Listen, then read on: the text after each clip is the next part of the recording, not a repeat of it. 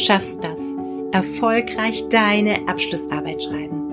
Mein Name ist Christina Sichtmann. Ich bin Professorin, Autorin, Lehrende und Coach für akademisches Schreiben. Und mit diesem Podcast gebe ich dir Insider-Tipps für deine Bachelor-, Master- oder Doktorarbeit. Ja, klar schaffst du das, ganz ohne Stress und Schreibblockaden und dafür mit jeder Menge Spaß am Schreiben. Vertrau deinen Fähigkeiten. Was bedeutet es eigentlich, quantitativ zu forschen? und welche quantitativen Forschungsmethoden gibt es? In dieser Podcast-Episode erfährst du, welche Ziele du mit quantitativer Forschung erreichen kannst. Du gewinnst einen Überblick über quantitative Methoden und weißt, welche Vor- und Nachteile damit verknüpft sind. Wenn du noch mehr Tipps von mir erhalten möchtest für deine Abschlussarbeit, dann geh doch auf meine Webseite. Ich biete übrigens auch Coaching für quantitative Forschungsmethoden ich schaue mit dir gemeinsam deinen Fragebogen an und schaue mir auch die Auswertung deiner Daten an. Den Link zu mehr Infos findest du in den Show Notes. Also, schön, dass du heute am Start bist und los geht's. Viel Spaß mit dieser Episode. Ich bin ein Quant, ein Fan quantitativer Forschung. Vor kurzem wurde ich gefragt, Christina, wann bist du eigentlich im kreativen Flow? Und für den Fragesteller war meine Antwort ziemlich überraschend, denn ich bin im Flow, wenn ich Daten statistisch auswerten darf. Ja, wirklich. Ich vergesse dann vollkommen die Zeit. Ich bin so aufgeregt, wenn ich in der Statistiksoftware aufs Knöpfchen drücke, die Software rechnet und ich mir dann die Ergebnisse anschauen kann. Ich liebe es, mit Daten herumzuspielen, zu sehen, was rauskommt und ob das rauskommt, was ich mir theoretisch überlegt habe. Und wenn das nicht rauskommt, was theoretisch rauskommen müsste, dann macht es mir unglaublich viel Spaß, dem auf den Grund zu gehen und zu überprüfen, warum die Ergebnisse anders sind, als ich das erwartet habe. Ich weiß, dass ich diese Begeisterung nicht mit so vielen Menschen teile. Aber vielleicht kann ich dir ja mit der heutigen Podcast-Episode ein wenig von dieser Begeisterung für die quantitative Untersuchung mitgeben. Als Pendant zu meiner Podcast-Episode über qualitative Forschungsmethoden spreche ich heute also über quantitative Forschungsmethoden. Und auch hier antworte ich auf all die Fragen, die mir zum Thema quantitative Methoden immer wieder gestellt werden. Also, erste Frage. Was ist eigentlich das Ziel quantitativer Forschungsmethoden? Wie der Begriff bereits impliziert, dann geht es um die Erhebung numerischer Daten. Diese Daten werden in der Regel statistisch ausgewertet. Es geht um repräsentative Beschreibungen von Untersuchungsphänomenen oder die Überprüfung von Hypothesen. Wenn du meine Podcast-Folge zu den Typen von Forschungsfragen angehört hast, dann kannst du jetzt also schon den Zusammenhang herstellen zwischen deskriptiven, explanatorischen und evaluativen Forschungsfragen und quantitativen Untersuchungsmethoden. Die gehen nämlich häufig miteinander einher. Im Gegensatz zur qualitativen Forschung, bei der nicht selten die Entwicklung einer Theorie im Vordergrund steht, geht es bei der quantitativen Forschung häufig um die Theorienüberprüfung.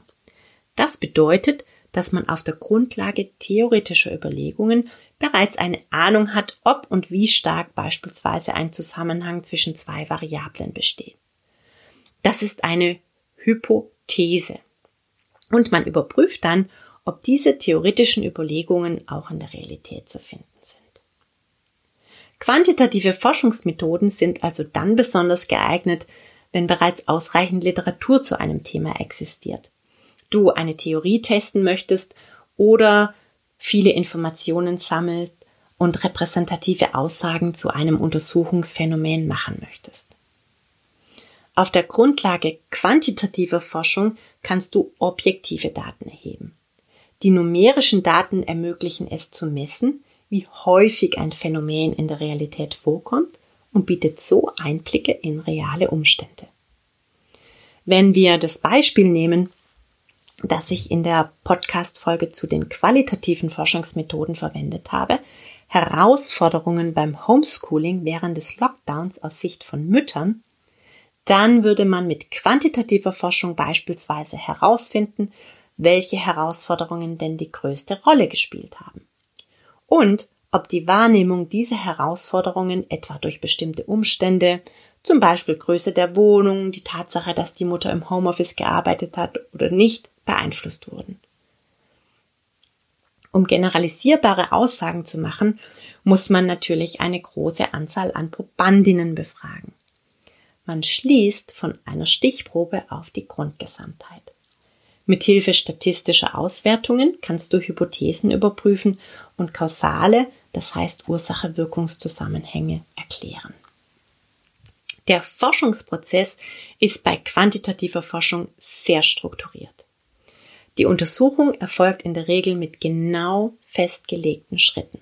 Das heißt, es gibt einen standardisierten Fragebogen oder einen genau festgelegten Ablauf bei einem experimentellen Design oder ein Kategorienschema bei einer Beobachtung oder einer Inhaltsanalyse. Und das Erhebungsinstrument muss mit Beginn der Datenerhebung wirklich sitzen. Es kann nicht mehr verändert werden, wenn es einmal im Feld ist. Das heißt, wenn die ersten Probanden an der Erhebung teilgenommen haben. Deshalb ist es wichtig, dass du viel Zeit und Energie in den Fragebogen bzw. das Untersuchungsdesign steckst, bevor du die Daten erhebst. Jetzt wird dir vielleicht auch klar, warum es so wichtig ist, dass du dir vor einer Befragung Gedanken über das Skalenniveau machst. Denn wenn du feststellst, dass du mit deinen Daten eine statistische Auswertung nicht machen kannst, weil sie das falsche Skalenniveau haben, dann hast du Pech gehabt. Es lässt sich im Nachhinein nicht mehr ändern. Also, wenn du diesbezüglich unsicher bist, dann hör doch nochmal in meine Podcast-Episode Achtung Skalenniveau, warum es für deine empirische Arbeit so wichtig ist rein. Eine Frage, die mir immer wieder gestellt wird in Bezug auf quantitative Forschungsmethoden ist, muss meine Stichprobe repräsentativ sein? Und hm, die Antwort zu dieser Frage ist von meiner persönlichen Ansicht geprägt.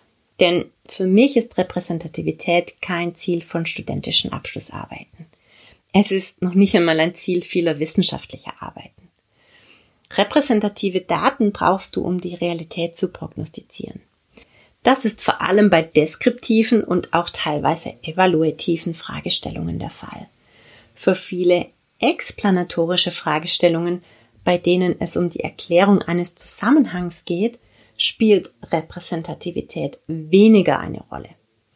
Denn die Information über das Level des Beta Null, wenn du dich schon mal mit Regressionsanalysen auseinandergesetzt hast, fällt in der Regel unter den Tisch. Man betrachtet lediglich, ob und wie stark ein Zusammenhang zwischen zwei Variablen ist.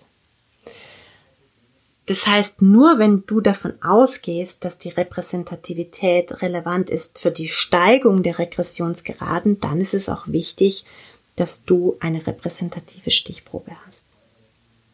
Daher mein Tipp erstmal, dass du dich nicht irre machen lassen solltest, dass du unbedingt eine repräsentative Stichprobe haben musst, damit deine quantitative Arbeit gut wird. Aber welche Methoden gehören denn jetzt zu den quantitativen Forschungsmethoden? Und im Prinzip habe ich die Methoden bereits genannt. Besonders relevant, am relevantesten sogar würde ich sagen, sind standardisierte Befragungen und dann auch Experimente. Weiters zählen zu den quantitativen Untersuchungsmethoden auch quantitative Beobachtungen und die quantitative Inhaltsanalyse. Bei einer standardisierten Befragung erhalten Probandinnen einen standardisierten Fragebogen.